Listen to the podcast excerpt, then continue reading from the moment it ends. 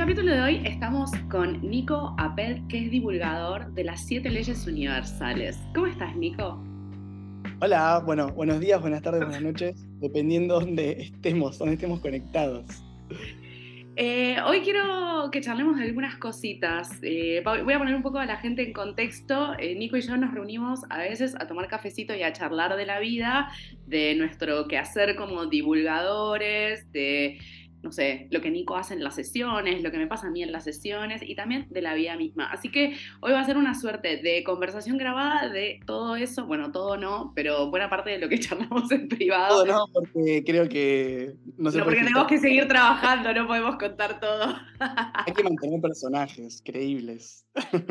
Claro, un poco tiene eso lo de ser un personaje público, hay unas máscaras que sostener, pero vamos a intentar sacar algunas en el día de hoy. Lo primero que quería que charlemos, porque eso es algo que veo bastante en las redes sociales, es que hay como muchos posteos eh, y una gran cantidad de contenidos que hablan sobre, por ejemplo, relaciones tóxicas y cómo identificar a las personas tóxicas y las red flags eh, y que cómo hacer para lidiar con un psicópata narcisista también. Pero en general el foco siempre se pone en que la responsabilidad es del otro y que entonces el otro es malo y yo soy buena. Y quería que desarmemos un poco eso. ¿Cómo la ves? Me encanta. Eh, ¿Vamos a usar cosas personales o...? Sí, claro. sí, por favor. personas. Por favor, por favor. Eh, ¿En qué cosas te reconoces tóxico? Empecemos por ahí, tranqui. Arrancamos ahí, bueno, no vamos a hablar de leyes ni nada. ¿En qué cosas me reconozco tóxico? Mira, hay, hay, una reflexión que, que, que, llegué en el último tiempo que obviamente me doy cuenta que em, somos como un rompecabezas flex ¿Y, qué significa esto? Me, he dado cuenta que diferentes personas hacen que salgan a la luz y a la oscuridad distintas partes mías. Obviamente que uno tiene una transversalidad de lo que un vínculo... Vamos, hablemos de vínculos, ¿no? Porque eh, en realidad cuando hablamos de, relaciones tóxicas, podemos hablar de una relación tóxica con un jefe, eh, con un amigo, con una amiga, o sea, pero eh, quizás si en el imaginario nos imaginemos con una pareja eh, va a ser más fácil para que la dramatización de los, de, los ejemplos que ponemos se entienda mucho más, ¿no? Y sea más... igual yo creo que también un poquito podríamos hablar de qué pasa con las amistades, porque no hay eh, mucho material al respecto y creo que es uno de los grandes conflictos de la época también, como que hay un montón de literatura de vínculos tóxicos con parejas, pero sobre los amiguis no hablamos tanto. Así que tal, vez podemos hacer un pequeño capítulo. Perfecto, toxicidad, lo que llamamos toxicidad en general. Entonces, lo primero es que nosotros em, tenemos, tenemos una forma de ser, que tenemos una esencia, yo esto es lo que creo, y esa esencia se exacerba más o se exacerba menos frente a ciertas personalidades o personajes con los que nos vamos cruzando. Entonces, a mí me gusta tener como esta imagen de eh, como película americana donde en la feria alguien se mete al salón de los espejos y que, que entonces uno se pone en el centro del salón de los espejos, pero cada espejo, al tener una forma distinta, arroja un, reflejo distinto. Pero en definitiva, el reflejo es, sigo siendo yo. O sea, no es que esté inventando algo que no está del otro lado del espejo. Entonces, me gusta en primer lugar posicionarnos como las relaciones son un salón de espejos, que lo que se refleja es todo lo que nosotros somos, pero se puede deformar el reflejo que el otro me permite ver de mí mismo. Entonces, algo que nos pasa a nosotros, nos juntamos a tomar un café y nuestras lunas en Capricornio se ponen a hablar de eh, y cómo administramos nuestras cuentas y cómo vendemos los tributo y responsable inscripto. Exacto, cómo pagamos impuestos. Y entonces, no es que nosotros seamos solamente eso, pero nuestra compatibilidad energética por lo que vos te dedicas, lo que yo me dedico y nuestras personalidades, nos exacerbamos esas partes. Después hay otra amistad o otro vínculo que te, vas a, te va a exacerbar otra parte tuya. Entonces, lo primero es esto, no es que hay personas que me caen bien o me caen mal, personas buenas o malas, sino personas que exacerban, disminuyen, potencian ciertas partes de nuestra esencia. Eso lo digo, como introducción para que estemos todos de acuerdo, es métanse en el salón de espejo y, y empiecen a analizar cuáles son los espejos que tienen alrededor amigos, madres, padres, hermanos, jefes, clientes, parejas, eh, chongos, lo que sea, espejos. ¿Sí? me Entonces, súper interesante. Vamos con, una, vamos con una que es muy de las amigas. Esto es, esto es muy, eh, yo lo veo como una dinámica muy de las amigas mujeres. En general, hay una amiga que siempre es la que te viene con todos los problemas. Que siempre tiene, un drama o una novela eh, y que no tiene problema en contar qué es lo que le está pasando. Y después está la otra amiga, que es la que tal vez eh, está como muy acostumbrada a oficiar de, como de terapeuta en ese vínculo, porque tal vez puede pasar, y eso en Argentina es como muy común, y sobre todo entre la gente que va a estar escuchando este podcast, que tal vez tiene como estudios de astrología o sabe de tarot, o hizo la formación en Gestalt, o en concentraciones familiares, o en lo otro, y entonces se arman como unos roles muy fijos donde eh, hay una que escucha y la otra que habla, ¿no? Ahora, la que habla siempre, tal vez ni, ni le pregunta a la que escucha cómo está, Totalmente. y la que escucha siempre no cuenta tampoco cómo está. Entonces se arma ahí como un surco en, los vínculos que es un poco difícil de romper, ¿no? ¿Cómo, cómo hacemos para modificar esa dinámica? A ver, lo, primero que va a pasar es que eh, ahí se activa un poco la, Eventualmente se va a activar la polaridad y alguien va a terminar ofendido. siempre los vínculos, alguien va a terminar ofendido porque en el momento que yo necesite algo, eh, yo siempre, siempre estuve en ese más rol de, obviamente, de maestro ciruela eh, siendo terapeuta. Las, lunas en Capricornio solemos ser bastones emocionales de los demás, nos encanta. Y además, como somos controladoras y nos cuesta mucho eh, mostrarnos sensibles, entonces nos sirve tener gente que nos pide consejo y ni nos pregunta cómo estamos. Exacto. Básicamente. Es una descripción de mis años de vida. No, obviamente, que, que, viene el proceso personal de identificar cuáles son los patrones, pero en un momento eso termina mal porque eh, en un momento eh, el que no eh, pidió ayuda nunca, en un momento entra en una crisis, probablemente no sepa pedir ayuda, va a tener que hacer un gran aprendizaje, pero le va a recriminar al otro que no, no, lo escucha nunca. Le va a decir, nunca me preguntás. Y en realidad, como dijimos antes, en el rompecabezas, a mí me viene perfecto que no me pregunten. A mí me viene perfecto ser el todopoderoso todo momento, porque me ponen poder. Entonces, siempre que estoy en un vínculo con el otro, lo que uno tiene que preguntarse es, si yo quiero la sanidad del vínculo, es, ¿Qué 50% a mí me toca desarrollar de este vínculo que me hace incómodo? Entonces, tener vínculos profundos tiene incomodidad. Por eso cuando vos ibas a los grandes, a los grandes guerreros y emperadores, te, te, decían que vos realmente ibas a poder conocer a la persona que tengas adelante una vez que te hayas peleado con esa persona. Digo, porque salen todas las capas, de, y, es, y, es, una forma de decirlo. Para mí tiene que ver con que en realidad sale la oscuridad. Y recién cuando te enfrentaste a la oscuridad del vínculo que tenés adelante, recién es que lo puedes trascender. Hasta, hasta, que no sale la oscuridad del vínculo, no sé si somos amigos. Hmm. yo sé que es muy polémico lo que estoy diciendo, pero hasta que no sale una incomodidad profunda. es súper real, ¿eh? Es súper real. Porque ahí, ahí sale la capacidad de amor genuina que tenemos por el otro, cuando puedo dejar la sombra la sombra nos, probablemente nos, nos vamos a herir con, cuando esa sombra salga a la luz, pero poder dejar de, lado la herida que nos causamos para llevar la relación al siguiente nivel, ahí me parece que viene una amistad muy genuina y muy profunda y muy verdadera. Entonces, yo creo que hay que entender como la evolución vincular en parejas, en amigos y demás, que hay que entender que primero nos, nos une nuestros lugares de comodidad. Y es, me gusta estar en control, entonces vas a venir a contarme, a contarme tú y yo no te voy a contar nada. Pero después esos comportamientos van a agotar el vínculo, porque en un momento eso mismo que nos acerca es lo mismo que nos separa.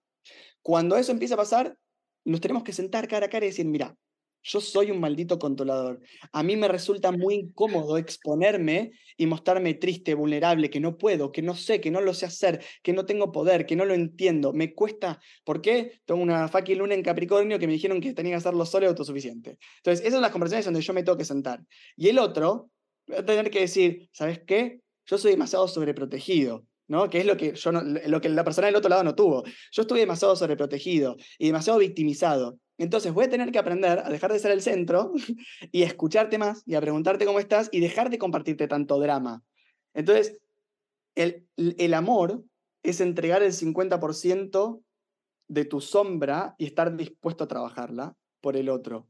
Y, y yo creo que, que, hay algo muy hermoso porque cuando el que tenés adelante se vulnerabilizó y vos también, hay algo que se rompe en el buen sentido, que es mm. como si hubiese habido hasta el momento una burbuja de amor contenida, que cuando dos son vulnerables y literal a los ojos se miran diciendo estoy dispuesto a hacerme mierda por con, tal de que me veas, a exponerme, surge un amor que hasta ahora no conocías.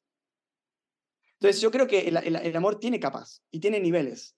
y son directamente proporcionales al nivel de entrega que vos tenés en destruirte frente al otro, en el buen sentido destruirte, en sacar tu defensa, en sacar tu, tu egoísmo de quiero ser yo como yo funciono únicamente.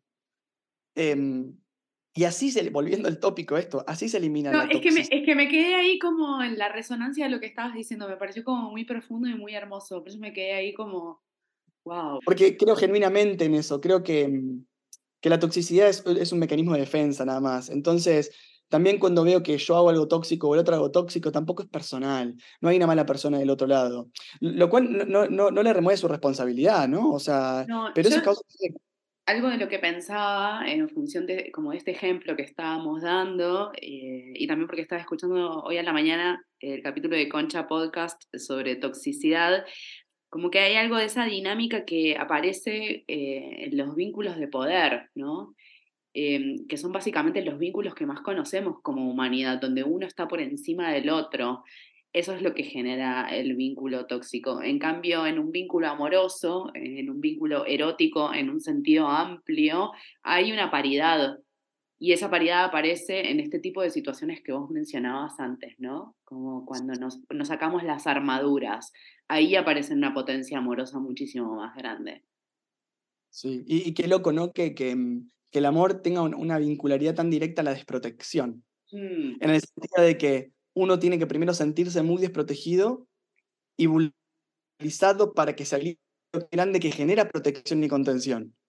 Por eso yo creo que es tan contraria la forma en moverse las energías que parecería como el, camino que no hay que tomar. Realmente nosotros eh, eh, contactamos con poquito amor en la vida, ¿no? Ah, eh, porque la vida es así, porque la vida es dura, porque la vida es compleja, entonces capaz que la vida tiene 100 puntos de amor, pero bueno, te tocaron 10 a vos, a mí 15, 15 puntos de contacto del amor, y la, y la psiquis lo que dice es, mierda, si yo conseguí 10 puntos de amor, voy a, voy a, hacer todo lo posible para no cambiar y mantener estos, estos 10 puntos. Y los voy a defender a muerte. Y cualquiera que venga a tentar contra estos 10 puntos de amor, yo me voy a batallar. Y justamente para que, eh, para que el amor crezca, tengo que entregar uno de mis miedos profundos, que es a perder el amor.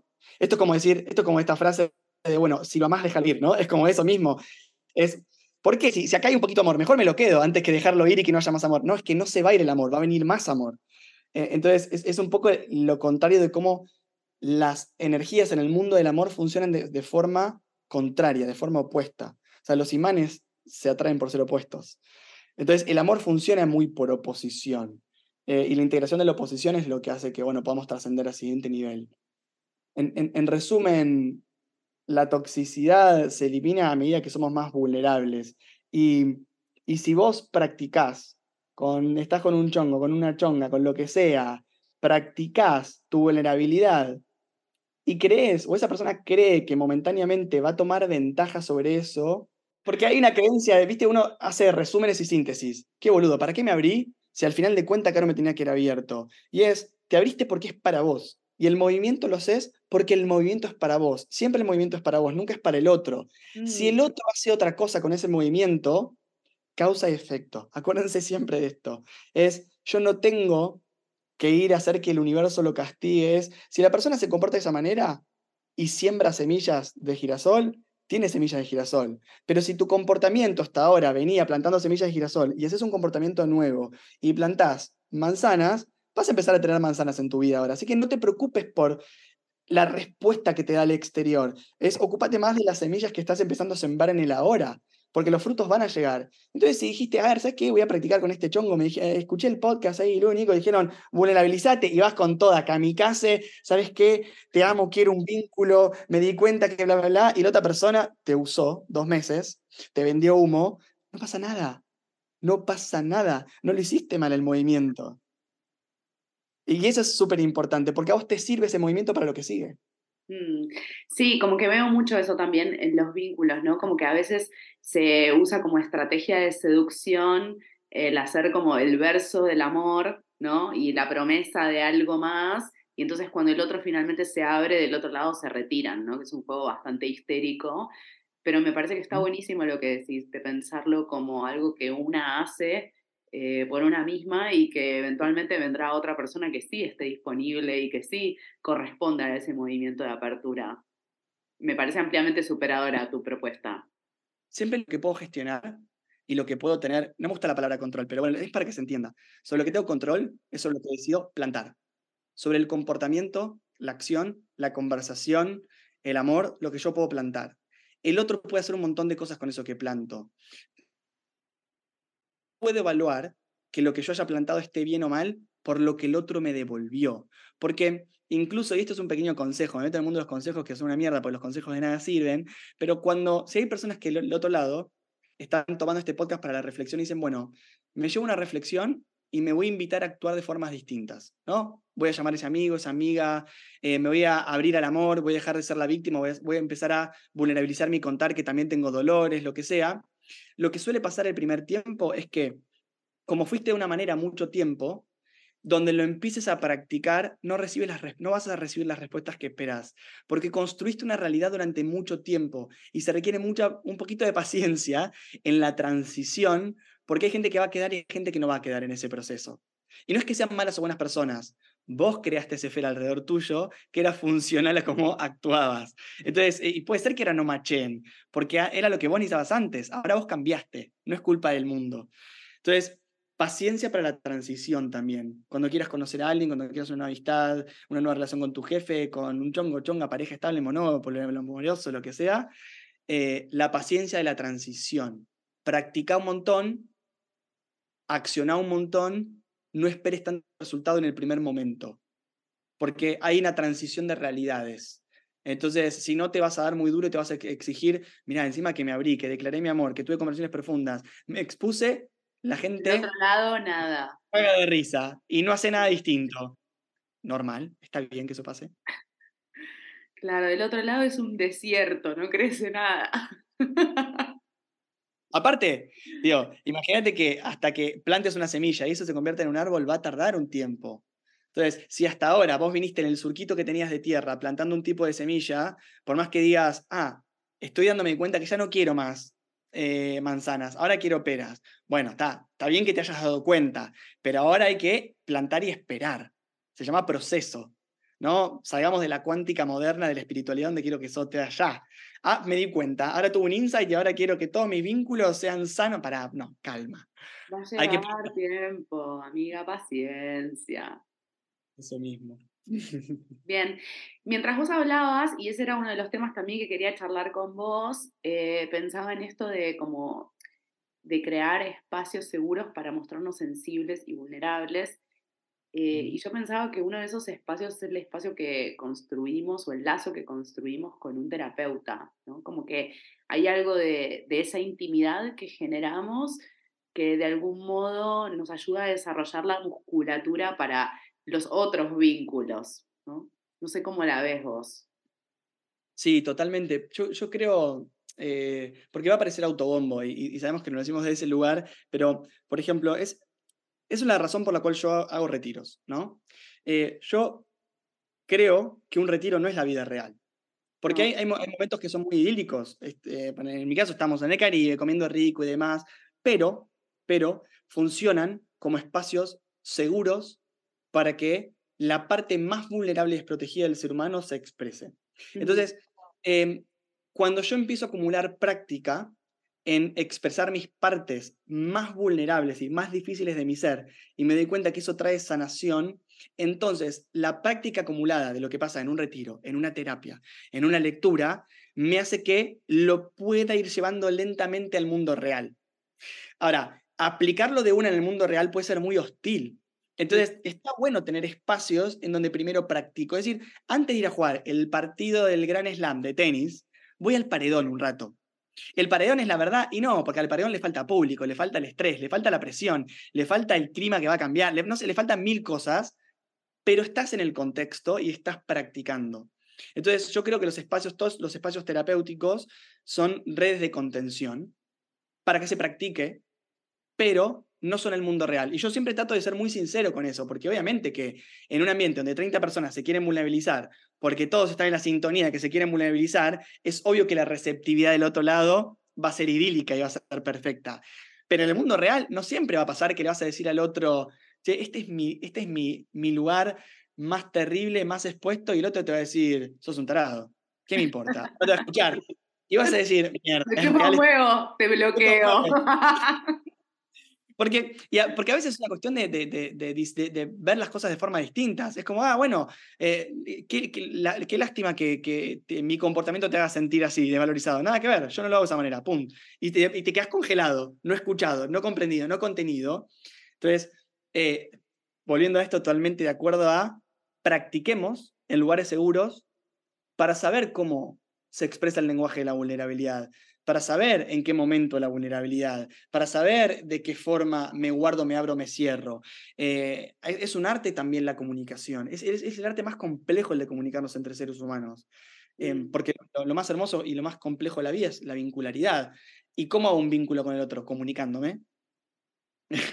¿Y cómo me comunico? De mil formas. Eh, desde el abrazo, desde la vista, de la mirada, de lo que te digo, de lo que hacemos, de la forma en que nos conectamos. Eh, entonces, sí, hagan terapia, sí hagan retiros, sí. Yo, nosotros creo en eso nos une mucho, que tratamos de ser muy transparentes en que es que no es la vida real, pero que no sea la vida real no significa que no tenga valor y aporte. No, confundir uno con la otra, ¿no? Em, obviamente el mundo no te escucha como te escucha tu terapeuta. Lo, que, a mí me pasa algo en, mi vida personal, es que yo hice un cambio interno y, dejé mucho de escuchar de forma de terapéutica a mis amigos, ¿no? Y, la conclusión de mis amigos es como, ah, bueno, te volviste un pelotudo en los últimos años, porque cada vez que quiero decir algo profundo, te cagas de risa. Y le dije, que yo ya no quiero más estar procesando. Es, me voy a reír como se reiría cualquier persona, o voy a decir, te voy a llevar un mate como te llevaría cualquier persona y no voy a interpretar nada. ¿De verdad puedes hacer eso? ¿Te puedes salir de, tu rol y de todos tus saberes? Cada vez lo puedo hacer más porque, porque también, eh, y esto tiene que ver con mi crecimiento personal, también me di cuenta que, que mm, yo me ponía en lugares más poderosos y, y, para mí parte de, poder amar más profundo a mis amistades y a, y a las personas es no querer tener batallas de poder. Eh, entonces, mientras más puedo, mientras más encuentre que el poder se me mete donde me siento más útil, eh, solamente por poder, trato de retirarme la mayor parte de las veces no me sale, pero cada vez me sale más seguido. Eh, entonces, esa, forma de control y de ganar afecto que hablábamos antes, ¿no? Como mostrarnos útiles o sabias eh, con todo lo que sabemos y todo lo que hicimos para que nos quieran, como salirte un poco de eso y ser, y ser uno más. Sí, sí. Y aprender a decir no sé, no puedo, no tengo más puta idea. no tengo eh, ganas, esa es la otra también, ¿no? Como no siempre estoy disponible para escuchar un drama, la verdad. No, siempre, no puedo siempre. Y para mí otra que, eh, que también es un, es un gran aprendizaje y que, y que ahora de repente cuando me encuentro con un poco con esas amistades me incomodo, es cuando del otro lado siempre quieren dar como una receta, ¿no? Ante un problema. Sí, ubicás como esa receta o una mirada como súper positiva sobre un dramón. Es tipo, no, a veces es un drama, a veces es una mierda lo que está pasando. No sé, a veces quiero que te quedes en silencio, no, simplemente. que no me lo quieras resolver. ¿Sabes qué? Viste que yo creo que, que esto que nos pasa entre amistades, parejas y demás, eh, no sé si, encima, no sé si, para mí el 90% de las, veces el consejo ni siquiera se termina llevando a cabo o aplicando, porque en realidad lo que necesito es deshogarme y que haya una contención. Entonces, yo creo que lo, lo, muy terapéutico cada vez más es estar ahí para abrazar y contener a alguien. Sí. Eso es muy terapéutico de por sí, porque después la vida te acomoda sola igual y la decisión la vas a tener que tomar igual y la vas a tener que tomar en soledad. Entonces, sí lo que lo que aprendí que es más efectivo es que la verdadera ayuda o el feedback, acá me, meto un poco más sí en rol terapéutico, quizás mezclo el amistad barra terapeuta, es que el consejo sirve cuando la persona está en, un momento estable. Total, cuando está en el medio del drama, no se puede. No, ahí, es como, che, es una mierda esto que te está pasando, es una mierda, eh, aquí estoy, eh, ¿y qué voy a hacer con todo este drama? Yo lo que aprendí a decir, porque real cada vez más que honesto, es, mira, ni vos ni yo tenemos la más puta idea. Porque todo puede cambiar tan rápido. Puedes intentar ir por acá o por acá y de todos modos va a estar bien. O sea, algo va a pasar. Y no es caer en la simplicidad, es que la verdad es que la vida termina siendo un poco eh, menos dramática a veces de lo que nosotros lo hacemos. Eh, y si tiene dolor, tiene dolor. Toca en este momento de tu vida decir, ¿sabes qué? Los, los tres meses que se te vienen ahora van a ser durísimos. O sea, ¿perdiste un ser querido? Sí, ¿qué va a ser? Ningún consejo. Los, los meses que se tienen ahora son una mierda. Tienen. Ahora, ¿es toda una mierda? No. ¿La vida se acaba? No. En eso quédate tranquilo. Pero, listo. Esto, y estoy para esos momentos que van a ser una mierda. Mm. A mí algo que me ayuda, y estoy pensando sobre todo en una amiga en particular, que sus palabras me hacen mucho bien, es que eh, a veces como que quedo muy tomada por las situaciones y ella me pone como un poco en perspectiva. Eso sí me ayuda mucho. Eh, no sé si le serviría a todo el mundo, pero a mí en lo personal como que me dice, bueno, amiga, pero fíjate, no sé, acabas de volver de viaje, como date tiempo, tranqui, te estás acomodando. Eh, como que ese tipo de, palabras siento que son como, como, que tienen mucha tierra y tienen mucho cuerpo y me son muchísimo más útiles que tal vez como un mensaje así como súper positivo que, que, no, que no tiene contexto. O sea, a mí me pasa eso. Sí, a ver, uno, sabe cómo a quién le pide consejos, ¿no? Uno a veces se hace, el, el, tonto y, y, uno sabe que si le pide, a esta persona se lo digo, yo sé que va a decir algo más afín a lo que estoy esperando yo escuchar, para validarme. Y muchas veces uno pide consejos de la validación personal más que otra cosa. También lo, lindo de conocerse uno mismo es ir a preguntarle también al que sabes que te va a dar algo, un dato incómodo. También es lindo eso, porque no, no es ir a buscar el pesimismo por buscarlo, pero no buscar el conformismo para decir, bueno, que me dé la razón para no sentirme que no tengo que tomar una decisión en esto. Entonces también uno, tiene que ser muy sincero, decir, bueno, si le voy a pedir consejo a esta persona, yo sé que piensa como yo y esta otra no piensa tanto como yo. Eh, y, aprender también a, no mentirse en eso, ¿no? Es como... No sé vos, pero yo necesito que mis amistades sean como súper sinceras. No puedo, si no. No puedo, no lo puedo soportar. Porque tiene, creo que tiene que ver con nuestra frialdad lunar, donde es, dame, dame, dame lo Por favor, yo, o sea, yo prefiero la cruda verdad, pero que sea verdad, por favor. si no, me, me, quedo con la sensación de que me estás tomando de boluda. Bueno, pero ahí viene también, en, hablando de esta toxicidad, de nosotros que somos tan duros, a veces crudos y fríos, eh, también hay otros que necesitan otras metodologías. Y yo soy muy malo para eso. Soy muy malo para no ser directo soy muy malo para a veces caminar entre algodones y poner en contextos amorosos. Y, sí es mi aprendizaje, yo practico eso, practico la amorosidad en mis palabras, practico el, el primero en el contexto emocional. Eh, porque que yo maneje ese lenguaje no significa que el otro lo pueda manejar. Yo tengo la capacidad de un lenguaje duro y profundo, em, pero no sé si todos tienen esa capacidad. No, me parece, y me parece que ese es un gran ejercicio, por ejemplo, en las sesiones, ¿no? Como saber cómo le vamos a hablar a la persona que tenemos enfrente. Yo soy bastante duro, así que yo ustedes tienen que saber. ahí, ahí, ahí practicás la suavidad, ¿no? Eh, más o menos, porque para mí hay mucho amor en. Mi amor genuino está en que a mí me gusta ver a las personas salir adelante. Tengo como esa obsesión de yo quiero que vivas mejor. Es como mi, mi obsesión cuando tengo una persona enfrente. Y, y soy muy pragmático y duro. Pero también, a ver, cuando estamos hablando ya, no, no estamos hablando de, de, amistades y vínculos, estamos hablando de terapias, hay formatos, hay formas en las que nos gusta trabajar. No significa que seamos de esa manera, pero mi terapia es directa, no da vueltas, no tiene mucha condescendencia, eh, no tiene eh, ah, bueno, contame, describime todo tu día de trabajo y, te voy a escuchar cómo tu jefe te hace. No, es como, no, no, no. Nos vamos a detener acá y vamos a ir muy directo. Eh, eh, y, no, y puede ser que no le sirva a todos. Pero por eso hay que separar. Uno trabajando como en su oficio y cómo es, y su metodología de trabajo. Mi metodología es acudir. otros, otros necesitan otro tipo de terapeuta. Otros necesitan terapeutas que sean contenedores. Necesitan terapeutas amorosos o, o más eh, profundos en la emocionalidad. Eh, no es mi naturaleza per se.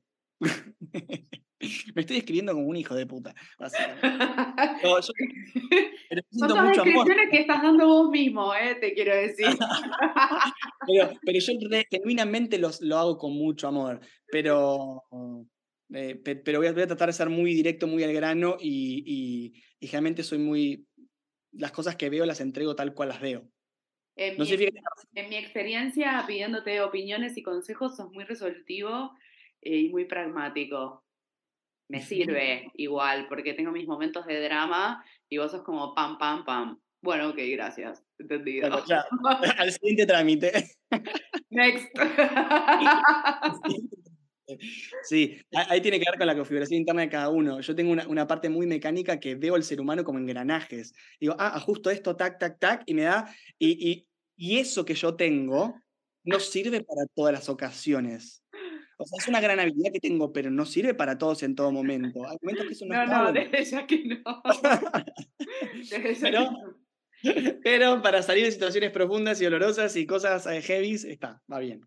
Eh, a mí me pasa, eh, yo en general tiendo a ser como bastante concisa con las cosas que digo, por ejemplo, en una sesión de carta natal o algo de eso. Em, y muchas veces, por ejemplo, puedo sentir cuando del otro lado hay como, no sé, un algo, un estofado cocinándose y que del otro lado no, no terminan de acuerparlo y yo en general como que lo pongo sobre la mesa. Y muchas veces lo siento desde el cuerpo físico, entonces es, no sé, uy, estamos hablando de esto y se me cerró la garganta, o no sé, tengo esta sensación respecto a esto, ¿cómo la ves? Siempre como dando lugar a, a chequearlo con el consultante, ¿no? Pero, pero sí siento que un poco mi, mi tarea en, la sesión astrológica es poner sobre la mesa como eso que está más oculto.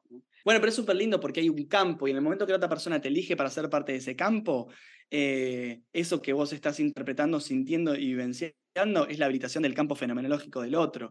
Y por mm. algo se presenta en ese momento. Ahora hay una sabiduría y un entrenamiento de como terapeuta poder aprender a distinguir eso, ¿no? Que es un re viaje como terapeutas, ¿viste? Porque todos pasamos por ese viaje interno de lo invento, lo siento, es de ellos, es mía, es del vecino, pero eso se va, es una maquinaria que se va afinando y se vuelve cada vez más certera, se vuelve cada vez más, más aguda y precisa, y yo estoy re de acuerdo en que eso tiene que estar 100% implementado. Eh, mira, mira, yo te pongo un ejemplo, me pasaba que de repente hay personas que atendí y me, dan, me dan ganas de dormir. Y yo decía, pero sueño, sueño pesado que si no me movía de la silla decía, me voy a desmayar del sueño. y, me, y me di cuenta que cuando lo transparentaba en la sesión, le digo, ¿sabes que cuando te atiendo, te desmayo del sueño? O sea... Eh se va o no. Y, algo se destraba en eso, y de repente te das cuenta que la persona está en un eje energético muy profundo. Y, bueno, a ver, tiene que ver con esto de, nuevo de la vulnerabilidad, ¿no? Es como, también hay algo en lo terapéutico y, nos vamos al carajo con los temas, pero hay, hay, un vínculo entre el terapeuta y, y, la persona que viene a la sesión. Y terapeuta, digo, hay un abanico de que es terapeuta, que no le importa. Ni cualquier persona que esté haciendo una conversación eh, en un contexto eh, profesional, por así decirlo, donde yo empecé a implementar muchísimo la vulnerabilización desde el, desde el punto de vista de terapeuta. Eh, y, y, empecé a implementar una técnica que a mí me, me la técnica, pero es, que a mí me sirve, que es Mira, yo siempre voy a separar las cosas en tres partes en una sesión. La opinión de Nicolás Apple como ser humano, y quiero habilitármela, porque soy un ser humano, digo, y es una forma de ver el mundo, y quizás te sirve la forma, pero no deja de ser una opinión, entonces tomátela con la liviandad que tiene la opinión del ser humano. Pero si yo no se lo disfrazo de interpretación, es muy peligroso. Entonces, opinión por un lado, y te digo cuando esto que le voy a lanzar ahora es una opinión qué opino de esto que vos me preguntás en un podcast, ¿no? Opinión. La otra es la interpretación. Vos me estás trayendo esto y por lo que me decís, interpreto esto.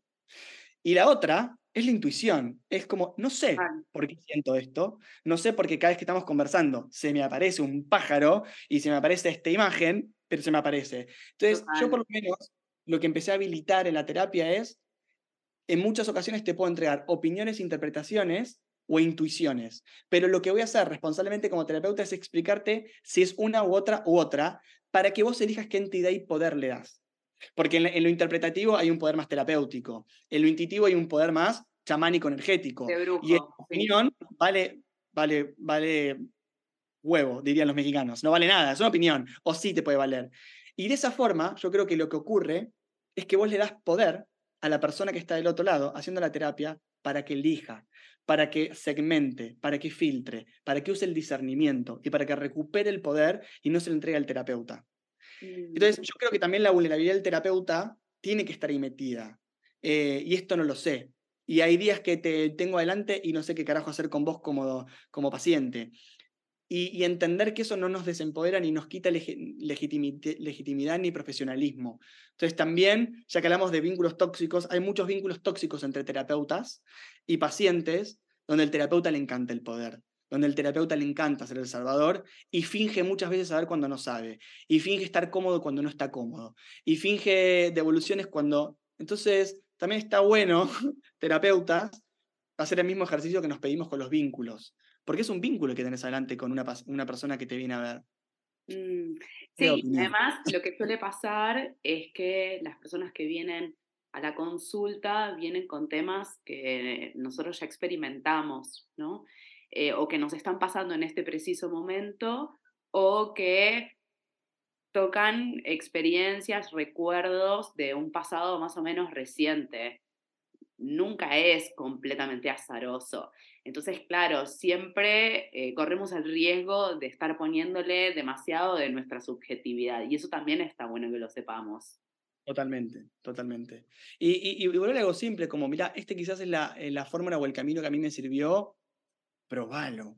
Y, también, y no está mal también legitimar que alguien puede probar tus herramientas. Digo, porque mm, no es muy distinto tampoco a veces hacer una torta. Che, probé hacer una torta y, y, cada vez que la hago me sale bastante bien. Con lo cual debe tener, hay cierta veracidad en la técnica en la que hago una torta. Y lo mismo pasa con los vínculos. Che, cada vez que me hablo de esta manera o cada vez que encaro un proyecto de esta manera, suele funcionar. Ahora, puede ser que por tu personalidad no te funcione. Eh, entonces, también legitimar eh, técnicas que no funcionan sin volverlas eh, únicas verdades.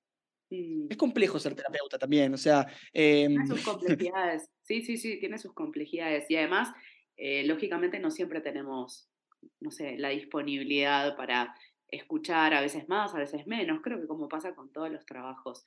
Yo algo que siento eh, en relación a la consulta astrológica es como si, como si tuviera que retirarme un poco de mí misma, de yo como persona, como que hago un poco ese ejercicio para poder estar receptiva. Entonces no puedo hacer muchas sesiones tampoco por día. En algún momento de mi vida lo hice y tenía después ataques de pánico, ataques de ansiedad, tenía insomnio, tenía alergia en la piel.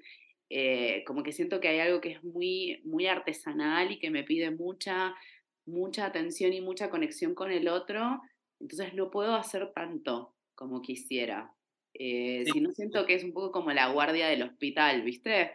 Que los médicos están ahí 24 horas y medio que te despachan como máquinas y vos decís, ni me escuchó, ni me registró.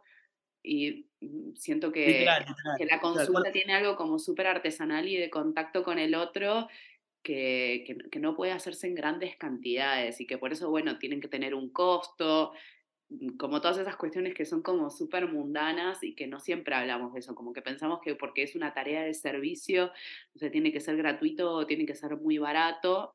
Puede ser una posibilidad, eh, no sé vos, pero yo hago cada tanto sesiones gratis o regalo o dono, qué sé yo, etcétera, como formas de devolver a la comunidad, pero no puedo tanto como quisiera.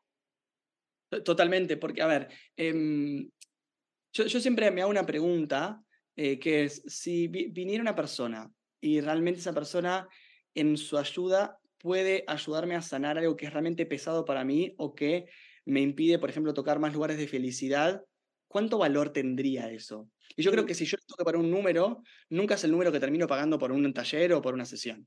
Entonces, ahí hay una forma muy, muy fácil de entender cómo nos juega la trampa del valor de las cosas.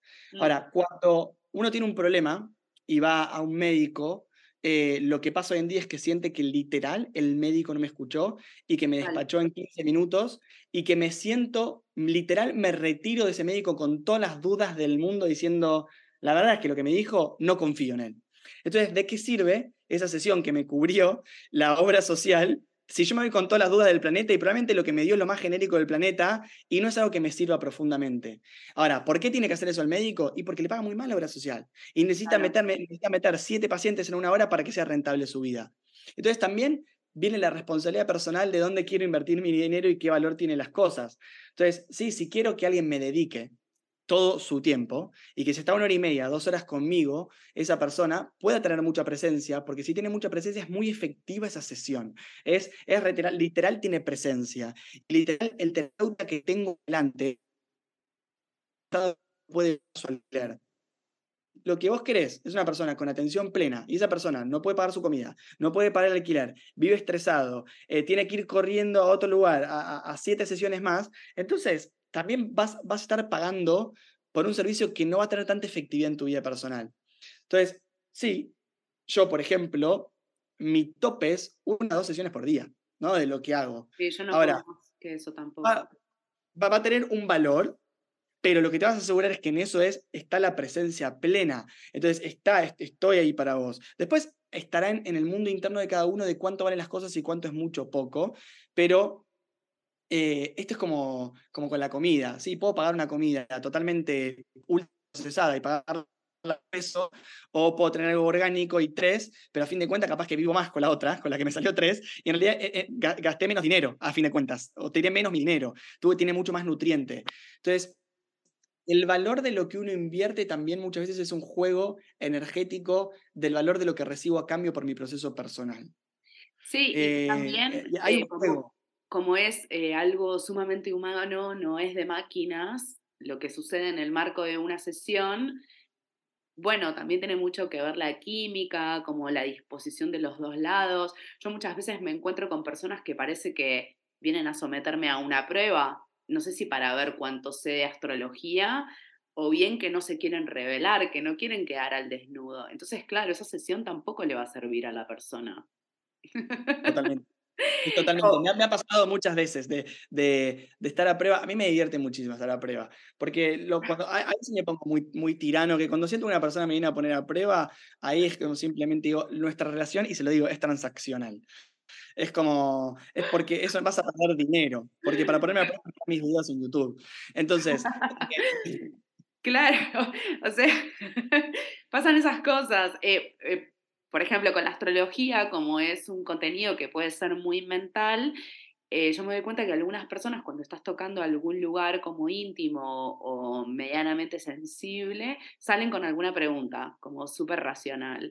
Entonces yo un poco lo que hago, como en, esto que, que, decía antes de poner sobre la mesa, es decir, bueno, ¿te diste cuenta que estábamos tocando este lugar y que vos me saliste con esta pregunta como basada en la curiosidad? Yo te la voy a responder si vos querés pero fíjate que ahí hay algo, ¿no? Porque también la astrología da mucho lugar a esa cosa como de excitación. Sí, sí, del consumo mental de la... De el consumo mental de data, tipo, bueno, ¿y qué significa Venus sextil Júpiter? Y ahora, como Marte en casa 2, como, como que esto así como, ¡ah! Una manija, y es como, para la sesión es necesario como tocar algunos lugares emocionales, por lo menos desde mi perspectiva de la astrología, que tiene un abordaje como súper psicológico. Totalmente, totalmente. Pero bueno, también cuando, cuando uno elige, y esto es, cada, ser humano tiene un gran libre albedrío de elegir a su terapeuta. Por supuesto. Y un terapeuta, marca una línea de trabajo. Y no hay una línea de trabajo que sea mejor o peor que otra, pero a mí, a mí me pasa, yo siempre tengo, cuando, yo elijo un montón de terapeutas en mi vida, desde tarot, desde astrología, desde terapia neural, desde constelación, digo, todo el tiempo consumo terapeutas, es en mi vida cotidiana consumo terapeutas. Yo sí lo que he aprendido es que va a sonar rara la palabra, yo me someto a la técnica del terapeuta. No, total.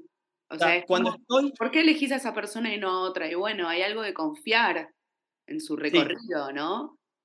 Y, me entrego, y me entrego, es, y no sé si será, no será, pero lo que no puedo es entregarme a medias. Digo, elegí esta, tarotista y no me puedo poner a decir, bueno, y el mensaje que me dijo es, me entrego por mensaje a la recepción completa del mensaje. Voy a hacer terapia neural y me entrego por completo a la sabiduría de si no practico la entrega, también estoy en control y no termino de hacer el proceso terapéutico de lo que el campo me quiere traer para que yo aprenda. Entonces, para mí algo muy importante es, eh, después si no te gustó, probarás otro, pero entregate por cien a, la técnica que tiene, porque tiene una metodología, tiene una forma.